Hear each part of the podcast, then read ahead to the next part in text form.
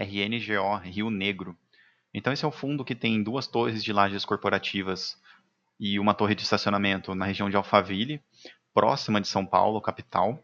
É uma região que teoricamente seria um atrativo por, por estar bem próximo da capital, porém na prática é uma região que sofre de uma vacância aí sempre beirando os 30%.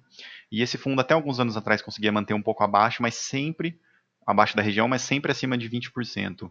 Então, as premissas desse fundo são muito interessantes, mas na prática é um resultado que mingua aí desde a criação do, fim, do fundo.